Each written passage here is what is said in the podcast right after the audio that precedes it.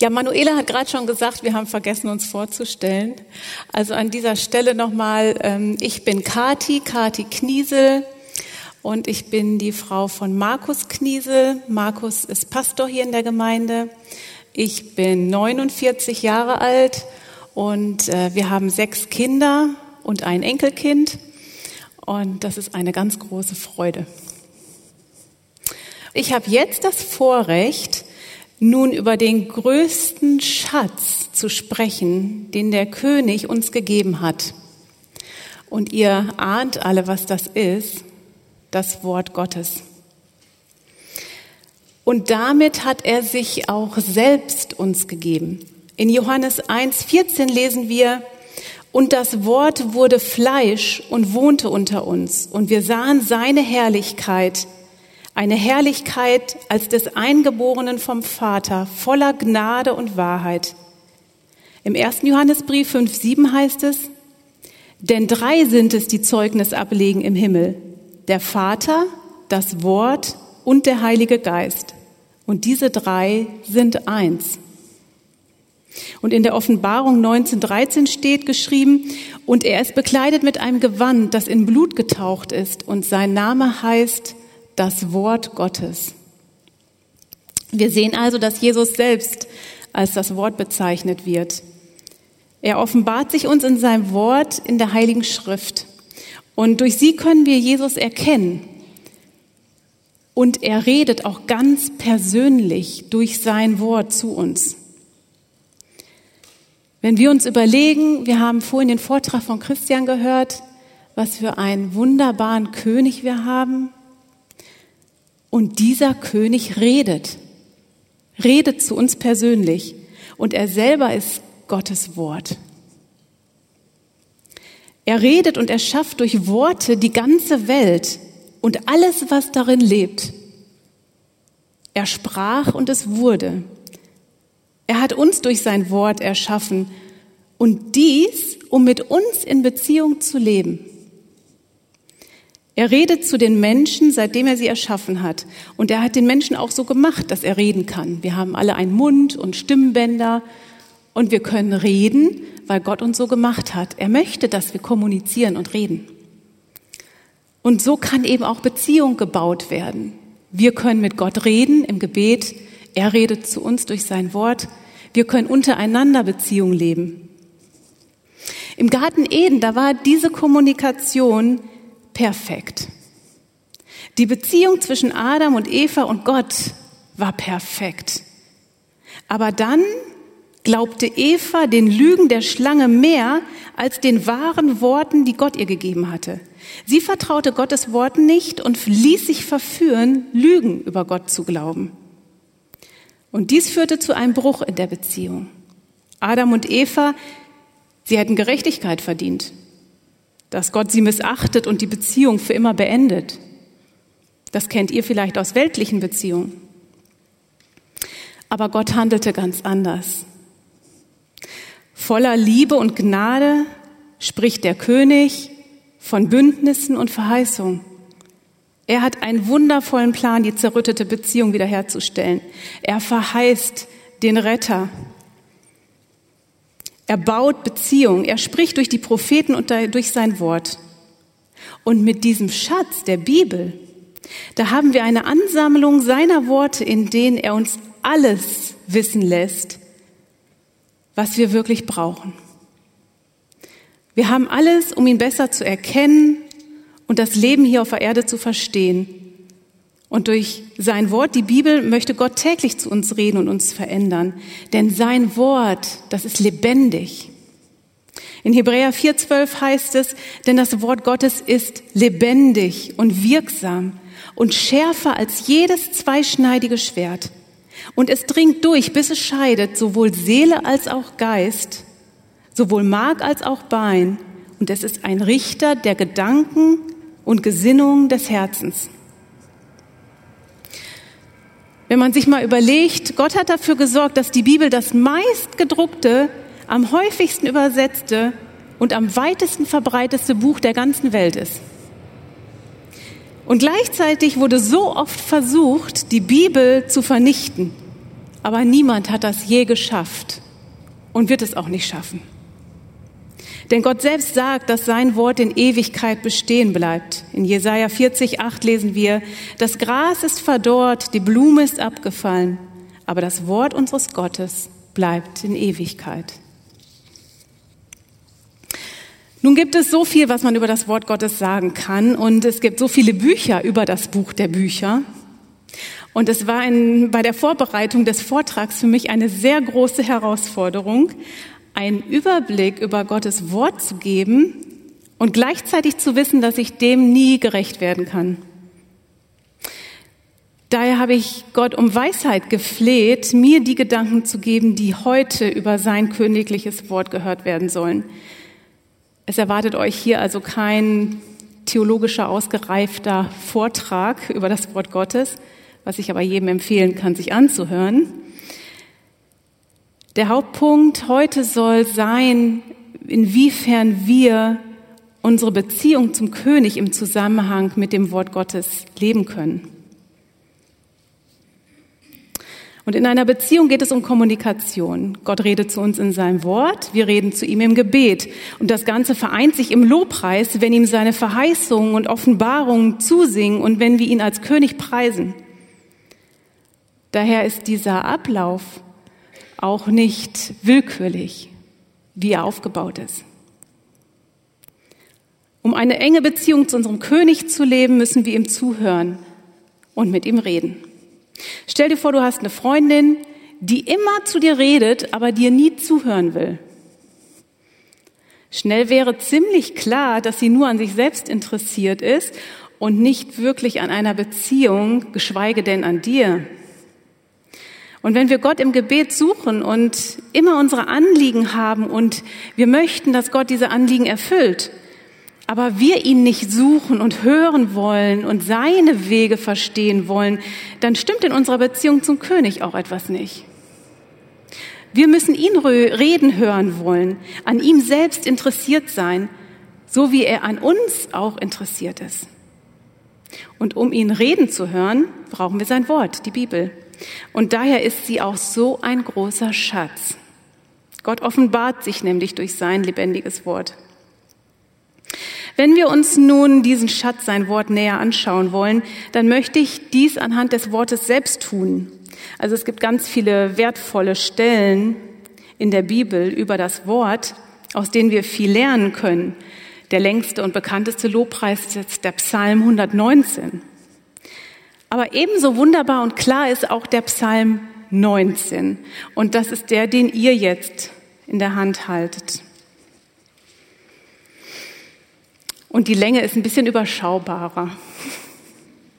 Wir wollen uns im Folgenden den Psalm 19 anschauen, um mehr und mehr zu erkennen, was Gott uns da für einen Schatz gegeben hat. Mir geht es darum, dass wir gemeinsam neu über diesen Schatz staunen. Ich lese den Psalm einmal komplett vor. Dem Vorsänger, einem Psalm Davids. Die Himmel erzählen die Herrlichkeit Gottes und die Ausdehnung verkündigt das Werk seiner Hände. Es fließt die Rede Tag für Tag. Nacht für Nacht tut sich die Botschaft kund. Es ist keine Rede und es sind keine Worte, deren Stimme unhörbar wäre. Ihre Reichweite erstreckt sich über die ganze Erde und ihre Worte bis ans Ende des Erdkreises. Er hat der Sonne am Himmel ein Zelt gemacht. Und sie geht hervor wie ein Bräutigam aus seiner Kammer und freut sich wie ein Held, die Bahn zu durchlaufen. Sie geht an einem Ende des Himmels auf und läuft um bis ans andere Ende. Und nichts bleibt vor ihrer Glut verborgen. Das Gesetz des Herrn ist vollkommen. Es erquickt die Seele. Das Zeugnis des Herrn ist zuverlässig. Es macht den Unverständigen weise. Die Befehle des Herrn sind richtig. Sie erfreuen das Herz. Das Gebot des Herrn ist lauter, es erleuchtet die Augen. Das Gesetz des Herrn ist vollkommen, es erquickt die Seele. Das Zeugnis des Herrn ist zuverlässig, es macht den Unverständigen weise. Die Furcht des Herrn ist rein, sie bleibt in Ewigkeit. Die Bestimmungen des Herrn sind Wahrheit, sie sind allesamt gerecht. Sie sind begehrenswerter als Gold und viel Feingold, süßer als Honig und Honigseim. Auch dein Knecht wird durch sie belehrt und wer sie befolgt, empfängt reichen Lohn. Verfehlung Wer erkennt sie? Sprich mich los von denen, die verborgen sind. Auch vor Mutwilligen bewahre deinen Knecht, damit sie nicht über mich herrschen. Dann werde ich unsträflich sein und frei bleiben von großer Übertretung. Lass die Worte meines Mundes und das Sinn meines Herzens wohlgefällig sein vor dir, Herr, mein Fels und mein Erlöser. Der Psalm 19 besteht aus drei Teilen. Das seht ihr auf eurem Blatt, habe ich das in drei Teile eingeteilt. In den Versen 1 bis 7 wird Gottes allgemeine Offenbarung durch die Schöpfung deutlich. Gott redet durch die Schöpfung. Im zweiten Teil, in den Versen 8 bis 15, da sehen wir eine besondere Offenbarung, die nur für seine Kinder ist. Verse 8 bis 12 beleuchten dabei sein Wort und wie es wirkt. Und schließlich in den Versen 13 bis 15, da wird es ganz persönlich. Daher betrachten wir auch jetzt drei Punkte. Gott redet durch seine Schöpfung, also wir blicken nach oben auf die Schöpfung. Gott redet durch sein Wort. Wir richten unseren Blick nach vorne auf das Wort. Und Gott redet ganz persönlich. Wir richten unseren Blick nach innen auf das Herz. Gott redet durch seine Schöpfung. Die ersten Verse offenbaren ihn vor aller Welt als allmächtigen Schöpfer. Seine Werke offenbaren seine Weisheit und Macht, seine Schönheit und Vollkommenheit. Alle Menschen können Gott und seine königliche Allmacht in der Schöpfung erkennen. Er hat die Welt durch sein Wort geschaffen und die Welt kann sein Reden durch die Schöpfung erkennen. Die Himmel erzählen die Herrlichkeit Gottes. Es fließt die Rede Tag für Tag. Nacht für Nacht tut sich die Botschaft kund. Es ist keine Rede und es sind keine Worte, deren Stimme unhörbar wäre. Ihre Reichweite erstreckt sich über die ganze Erde. Ich kenne keinen Menschen, der nicht über Gottes Schöpfung staunt. Aber nur wenige, die über den Schöpfer staunen. Menschen sind überwältigt von den mächtigen Bergen, den wunderschönen Seen und Meeren, den bezaubernden Sonnenaufgängen und Untergängen, den Bäumen, die ihr Blätterkleid im Herbst in den schönsten Farben erstrahlen lassen.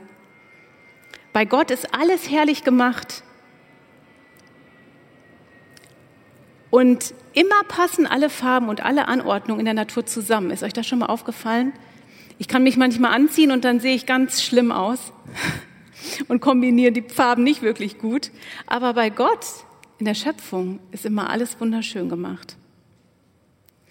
Und Menschen erkennen das. Viele posten beeindruckende Bilder von der Schöpfung, ohne den Schöpfer zu kennen, ohne den Künstler hinter dem Kunstwerk erforschen zu wollen. Und somit sagt Gott auch, dass niemand eine Ausrede hat, ihn als Schöpfer nicht erkennen zu können. Römer 1, 19 bis 21, dort lesen wir das. Gott redet also durch seine Schöpfung. Das war der Blick nach oben. Kommen wir zu Punkt 2. Gott redet durch sein Wort. Wir richten unseren Blick nach vorne auf das Wort.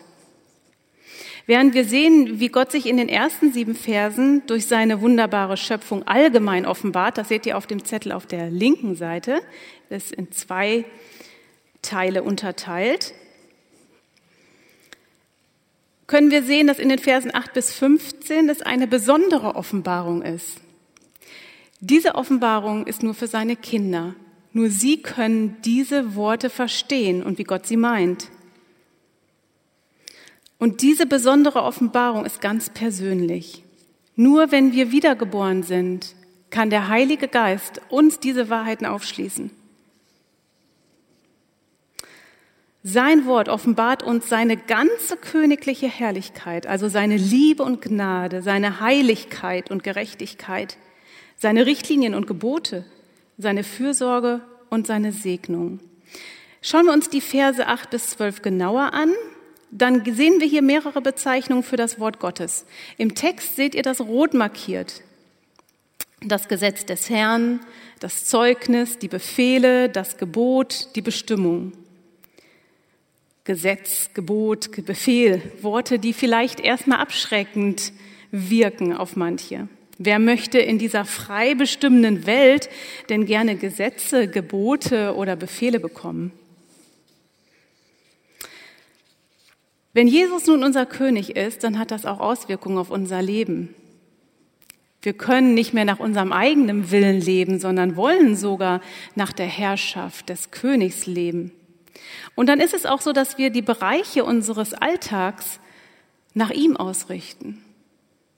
Wir haben sogar einen Sehnen danach, für den König zu leben. Dazu kommt, dass Gott uns einen Schutzrahmen gibt, damit es uns gut geht. Er weiß, welche Gebote er uns geben muss, damit es uns gut geht. Er kennt die Ordnung und die Versuchungen. Habt ihr schon mal versucht, ein Spiel zu spielen, ohne die Anleitung zu lesen? Das klappt nicht so. So oft folgen wir der Sünde und leiden, weil wir nicht Gottes Anweisung und Anleitung für dieses Leben ernst nehmen. Das wäre dann nicht passiert, wenn wir uns an seine liebevollen Anweisungen gehalten hätten. Im Psalm 119,9 heißt es, wie wird ein junger Mann seinen Weg unsträflich gehen, indem er ihn bewahrt nach deinem Wort. Johannes 14,23 heißt es, Jesus antwortet und sprach zu ihm, wenn jemand mich liebt, so wird er mein Wort befolgen und mein Vater wird ihn lieben und wir werden zu ihm kommen und Wohnung bei ihm machen. Gottes Autorität im Leben anzuerkennen bedeutet, ihn sprechen hören zu wollen. Pecker, der hat es mal auf den Punkt gebracht und hat gesagt, was die Bibel sagt, sagt Gott. Wenn wir wirklich Gott hören wollen in unserem Leben, dann müssen wir die Bibel lesen. Wenn wir ihn wirklich besser kennenlernen wollen, dann müssen wir die Bibel lesen. Wenn wir mehr verstehen wollen, wer er ist und was er getan hat, und auch seine Verheißung für unser Leben viel tiefer wirken lassen wollen, dann müssen wir die Bibel lesen. Und dann erkennen wir auch, wie Gott ist, wie Gottes Wort ist. Im Text seht ihr das jetzt dick markiert. Gottes Wort ist vollkommen, zuverlässig, richtig und lauter, wahr und gerecht, begehrenswerter als Gold und viel Feingold und süßer als Honig und Honigseim. Wenn wir uns diese Aussagen mal genauer betrachten und so auf der Zunge zergehen lassen, sein Wort ist vollkommen. Das heißt, es ist fehlerlos und es ist auch absolut ausreichend. Die Bibel enthält alle Worte Gottes, von denen er wollte, dass sein Volk sie in jedem Stadium der Heilsgeschichte haben sollten. Sie enthält alles, was wir zur Errettung und zum völligen Vertrauen auf Gott und zum völligen Gehorsam ihm gegenüber benötigen. Die Bibel ist allgenügend, vollkommen, ausreichend, allumfassend, deckt alles ab, ist immer aktuell in Bezug auf Errettung und Heiligung. Gottes Wort ist zuverlässig. Es ist also vollkommen vertrauenswürdig. Wir können ihm ganz vertrauen, es ist zuverlässig auch in den Stürmen dieser Zeit. Es hält allem stand. Und es ist von ewiger Dauer und tut das, wozu Gott es sendet.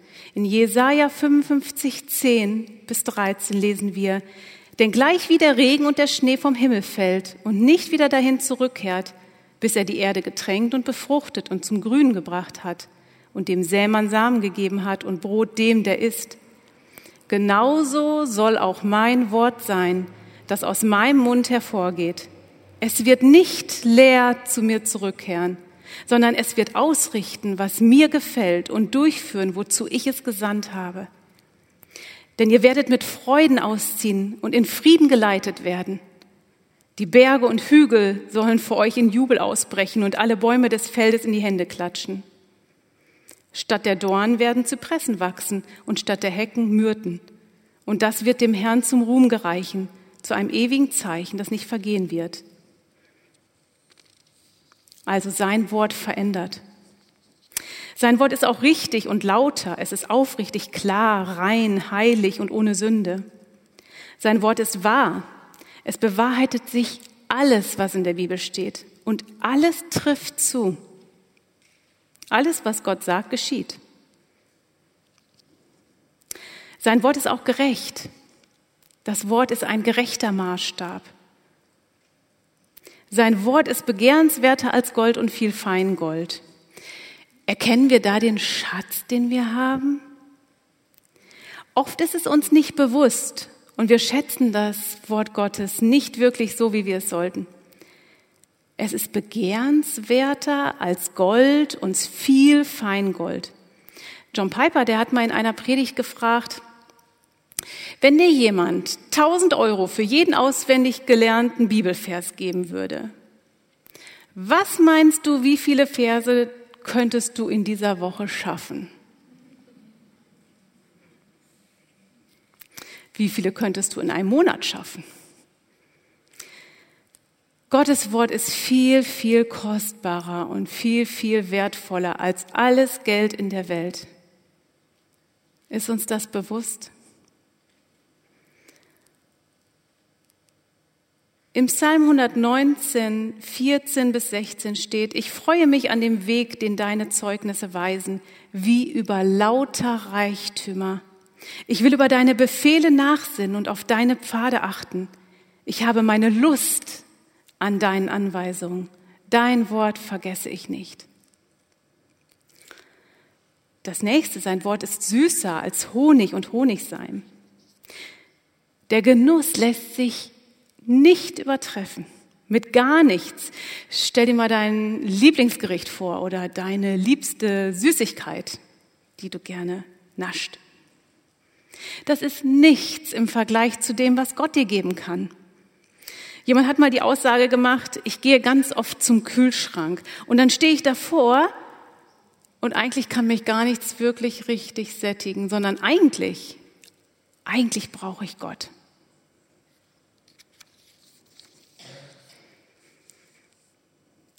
In Psalm 63, 6 bis 9 heißt es, meine Seele wird satt wie von Fett und Mark. Das hört sich jetzt vielleicht nicht so lecker an, aber damit ist, ist gemeint, dass wir richtig gut satt werden.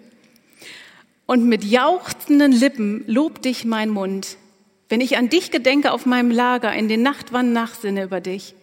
Denn du bist meine Hilfe geworden und ich juble unter dem Schatten deiner Flügel. An dir hängt meine Seele, deine Rechte hält mich aufrecht.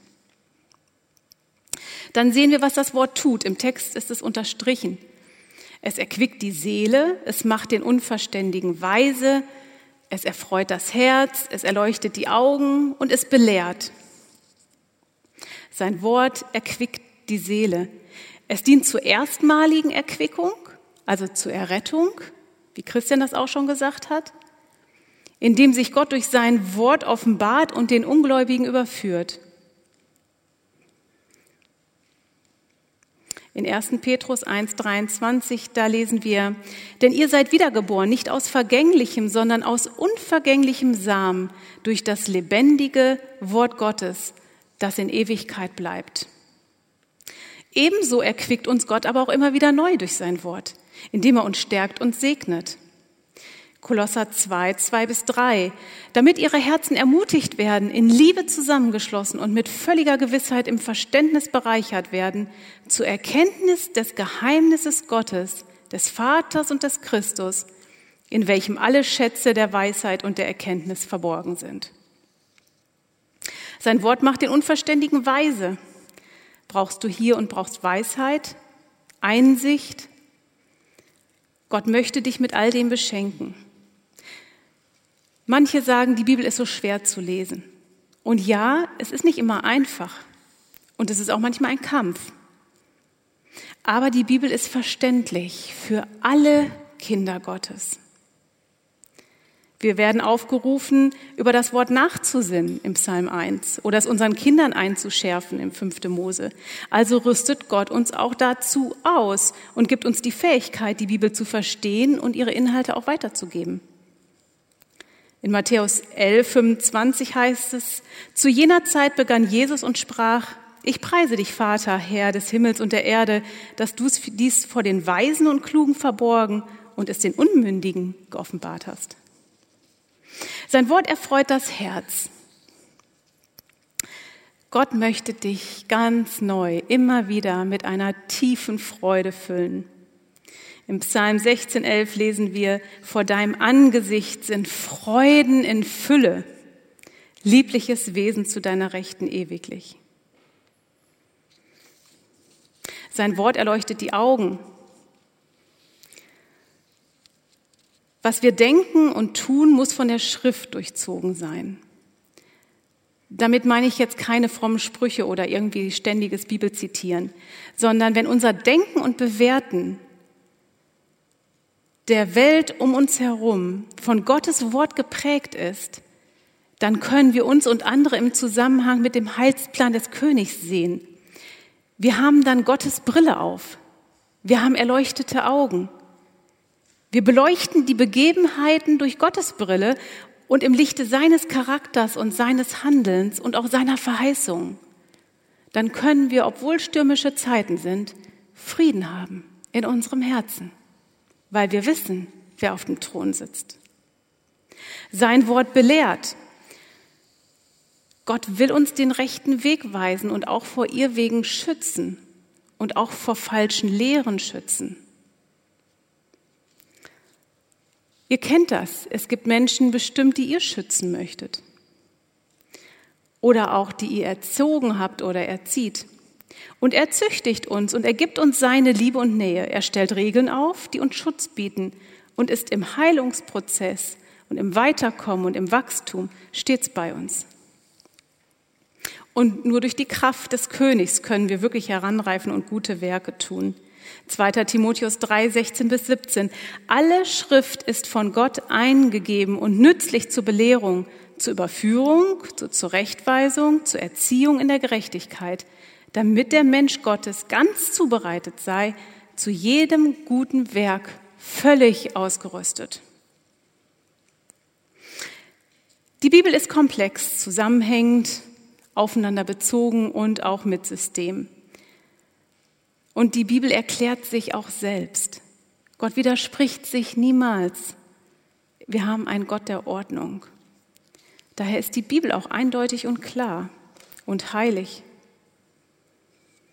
Wenn Unstimmigkeiten entstehen, dann nur, weil wir Verse aus dem Gesamtkontext herausreißen und sie benutzen und mit ihnen umherwerfen, ja, als wenn sie für sich alleine stehen. Wichtig ist, dass wir die Bibel im Gesamtkontext betrachten und gucken, in welchem Gesamtzusammenhang stehen denn diese Verse. Gott redet also durch sein Wort. Das war jetzt der Blick nach vorne. Und jetzt kommen wir zu unserem letzten Punkt, der Blick nach innen auf das Herz. Gott fordert uns auf dazu, uns selbst zu prüfen. Und das sehen wir hier in den letzten Versen. Hier prüft David sich selbst. Er guckt nach innen auf sein Herz. Er sieht all die Verfehlungen. Er sieht, wer er ist, im Gegensatz zum König.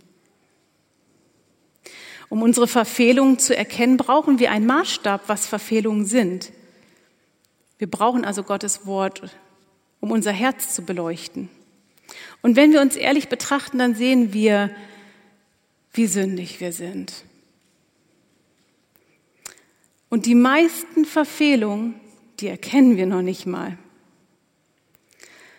Natürlich ist es hart, mit seinen Sünden konfrontiert zu werden und die Folgen zu sehen. Aber Gott lässt uns ja nicht da stehen, sondern wir haben einen König, der die Herrlichkeit verlassen hat, um für uns Sünder zu sterben und unsere Sünden auf sich zu nehmen. Wir haben Rettung. Er ist ein König, der an die dreckigsten Orte dieser Welt gekommen ist. Er hat die Herrlichkeit verlassen, ist auf die dreckige Erde gekommen, in die Krippe. Er ist an das dreckige Kreuz gegangen, wurde verspottet und verhöhnt. Und dann ist er in unser dreckiges Herz gekommen, um dort Licht anzumachen. Der König selbst ist sich nicht zu schade, um an die dreckigsten Orte zu kommen. Und warum? Um Beziehung zu uns zu leben. Was sind wir bereit zu tun, um diese Beziehung mit ihm zu leben? Die Bibel lesen bedeutet Training und Disziplin aber auch Freude und Segen. Im Psalm 1, Verse 1 bis 3, da lesen wir, Wohl dem, der nicht wandelt nach dem Rat der Gottlosen, noch tritt auf den Weg der Sünder, noch sitzt, wo die Spötter sitzen, sondern seine Lust hat am Gesetz des Herrn und über sein Gesetz nachsinnt, Tag und Nacht. Der ist wie ein Baum, gepflanzt an den Wasserbächen, der seine Frucht bringt zu seiner Zeit und seine Blätter verwelken nicht und alles, was er tut, gerät wohl. Spurgeon beschreibt den Psalm 1 als Vorwort aller Psalmen, die Ausrichtung des Herzens als Grundlage des Christenlebens. Und Gott benutzt in diesem Psalm das Bild von einem Baum. Wenn wir in den Versen lesen gepflanzt, dann heißt es im Urtext verpflanzt. Gott hat uns aus unserer alten Umgebung rausgenommen und uns an eine neue Quelle verpflanzt. Er hat uns auserwählt und zu seinem Eigentum gemacht. Und damit übernimmt er auch die komplette Pflege für uns, die komplette Versorgung und auch die Bewahrung. Was mit anderen Pflanzen geschieht, das lesen wir in Matthäus 15, 13. Jede Pflanze, die nicht mein himmlischer Vater gepflanzt hat, wird ausgerissen werden. Was bedeutet es denn nun, an diesen Quellen zu trinken? Es bedeutet, dass Gott uns an die Quellen des ewigen Lebens und der ewigen Gnade gepflanzt hat. Wenn wir Gemeinschaft mit Gott haben und in seinem Wort lesen, dann trinken wir aus den Wasserbächen der Vergebung, der Verheißung, der Erkenntnis, der Gnade, der Güte, der Langmut, des Friedens und der Freude. Warum sollten wir das nicht tun? Dann können unsere Wurzeln die für uns als Christ lebensnotwendige Nahrung aufnehmen. Und dann können wir auch wachsen und gute Früchte bringen. Und ein Baum, dessen Wurzeln keine Nahrung bekommt, der wird sterben. Aber Gott hat uns an eine niemals versiegende Quelle verpflanzt. Johannes 4,14. Wer aber von dem Wasser trinkt, das ich ihm geben werde, den wird in Ewigkeit nicht dürsten, sondern das Wasser, das ich ihm geben werde, wird in ihm zu einer Quelle von Wasser werden, das bis ins ewige Leben quillt. Was für eine Gnade. Was ich so schön finde bei diesem Bild mit dem Baum, die Wurzeln befinden sich unter der Erde, im Verborgenen, da wo es keiner sieht. Und genauso ist es auch bei uns. Im stillen Kämmerlein, da bilden wir unser Wurzelwerk unseres Glaubens. Ganz alleine mit Gott in unserer ganz persönlichen Zeit mit ihm unsichtbar für alle anderen. Aber das macht ein festes Wurzelberg aus. Und nur wenn ein starkes Wurzelwerk da ist, dann kann der Stamm auch gut wachsen und dann kann auch die Nahrung gut weiter aufgenommen werden und wir können gute Früchte bringen. Dann wird uns auch in Schwierigkeiten so schnell der Wind nicht umknicken lassen. Wie Petrus auch nur übers Wasser gehen konnte, weil er auf Jesus schaute, so können wir auch nur den Stürmen des Lebens entgegentreten, wenn wir zu unserem Herrn schauen. Dann können wir über die Wellen gehen. Aber dafür müssen wir ihn kennen, auf den wir schauen sollen. Der König hat einen sehr hohen Preis bezahlt, um mit uns Gemeinschaft zu haben. Was sind wir also bereit zu investieren? Also ich weiß nicht, wie es euch geht, aber ich habe auch Phasen, in denen es auch mal nicht so gut läuft mit meiner täglichen Andacht, der stillen Zeit oder wie auch immer ihr das nennen möchtet. Dann muss ich mir vor Augen führen, wer ich bin und wer der König ist. Manchmal liege ich im Bett und dann denke ich, oh, 20 Minuten länger schlafen, das gibt mir einfach viel mehr Kraft für den Tag. Und dann drehe ich mich um und schlafe weiter. Dabei weiß ich, dass 20 Minuten mit meinem König mir viel mehr Kraft und für den Tag geben würde. Ich kann sagen, dass es bei mir selbst stolz ist. Denn wenn ich meine, ich könnte auch ohne intensive Zeit mit Gott in den Tag gehen und andere Dinge als wichtiger erachte, dann lebe ich in einer Unabhängigkeit von Gott. Und ich betrüge mich selbst. Jesus sagt Johannes, in Johannes 15, 5, ich bin der Weinstock, ihr seid die Reben. Wer in mir bleibt und ich in ihm, der bringt viel Frucht, denn getrennt von mir könnt ihr nichts tun. Wie oft verhalten wir uns aber so, als wenn wir ihn nicht bräuchten? Wie oft gehen wir durch die Schwierigkeiten und Herausforderungen, durch den normalen Tag und laden alles auf unsere Schultern oder meinen, wir könnten mit unserer Weisheit alles bewältigen. Das ist dann eine große, selbstgerechte selbstzentrierte Lüge. Wenn wir keine Gemeinschaft mit Gott suchen und meinen, wir kommen ohne ihn klar, dann spielen wir letztendlich selbst König. Dann hätte ich dieses Seminar so überschreiben können, so Königin Kati und Jesus.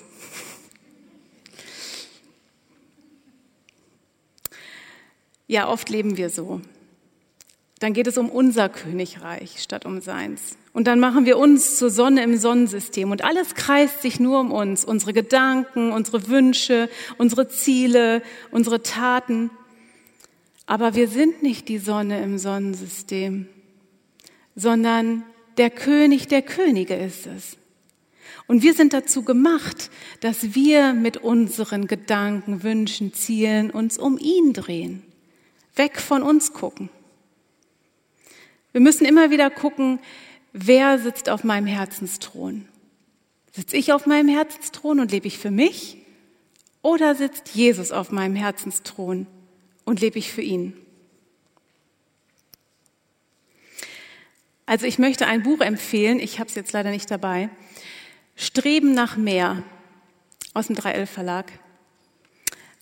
Da geht es genau um diese Königreiche und da geht es genau darum, wofür lebe ich eigentlich. Es ist, ähm, ich glaube, wir haben es sogar am Büchertisch hier. Mm, das Titelblatt ist leider nicht ganz so ansprechend. Da ist ein älterer Herr drauf, der so ein bisschen nachdenkt. Aber der Inhalt ist wirklich, wirklich gut. Die Verkaufsmasche der Schlange im Garten lautete, du kannst deinen eigenen Willen haben. Alles, was du tun musst, ist. Für einen Sünder gibt es kein verlockenderes Angebot. Irgendwo tief in unserem sündigen Herzen ist das genau das, was wir eigentlich wollen und wonach wir heimlich trachten, unser eigener Wille. Und genau dazu ist der Erlöser gekommen, um uns von diesem eigenen Willen zu befreien. Er ist gekommen, um uns aus den beengten Räumen unseres winzig kleinen Königreiches zu befreien, um uns durch seine Gnade in den ausgedehnten Herrlichkeiten eines besseren Reiches willkommen zu heißen. Und in den ausgedehnten Herrlichkeiten, da werden wir wirklichen Frieden und wirkliche Freude finden. Eigentlich echte Freude empfinden wir nur, wenn wir uns um den König drehen und nicht um uns selbst. Sein Wort ist die Nahrung des inneren Menschen und wir wissen, wie wichtig diese regelmäßige Nahrung für uns ist. Wir buddeln aber oft an falschen Quellen und geben diesen falschen Quellen die Macht, über uns zu herrschen. Oft rennen wir zu Quellen, wo das Wasser erst verführerisch glitzert und uns Entspannung, Freude, Erfüllung, Anerkennung und Identität verspricht. Aber im Nachgang ist es bitter und faul. Wer sich mehr aus diesen Quellen füllt und versucht zu sättigen, der wird auch von ihnen dann bestimmt und regiert. Dann bekommen andere Stimmen und Meinungen Macht über uns und uns werden Lügen eingeflößt, die wir, angeb wir, wir angeblich zu sein hätten. Und dann besteht auch die große Gefahr, dass wir unsere Identität in der Schöpfung suchen statt beim Schöpfer. Die größten Zeitfresser, mit deren Inhalten heutzutage viele Menschen ihren Kopf und ihr Herz füllen, sind oft WhatsApp, Snapchat, Instagram, Netflix oder ähnliches. Und wir machen uns dadurch mit dem, was wir uns, womit wir uns füllen, auch von den Maßstaben anderer abhängig. Wir definieren uns dann vielleicht mehr über das Aussehen, über gute Noten, Anerkennung, Kochkünste, Kinder, Familie, eigene Leistung und vor allem auch das, was uns suggeriert wird durch die Medien, was wichtig wäre. Bankkonto, tolle Urlaube. Dabei ist unsere Identität in Christus, unserem König. Heiliges, majestätisches Blut ist für dich vergossen worden. Und nichts und niemand kann dir einen höheren Wert geben als der König selbst. Und nichts und niemand kann dir das jemals nehmen. Finde Ruhe und Frieden und vollkommene Freude in dieser Wahrheit. Wenn du an Christus glaubst, dann ist er deine Identität. Und statt aus modrigen, faulen Löchern zu trinken, trink an der Quelle des Lebens, die dich wirklich segnet. Disziplin und Training fällt uns nicht so zu. Daher haben wir jetzt gleich in der Gruppe noch Zeit, uns darüber auszutauschen, wie es uns geht mit unserer Zeit mit Gott, mit unserer stillen Zeit, Andacht. Ja, ich wünsche euch da viel Segen. In Matthäus 6, 21, und damit möchte ich schließen, heißt es, denn wo euer Schatz ist, da wird auch euer Herz sein.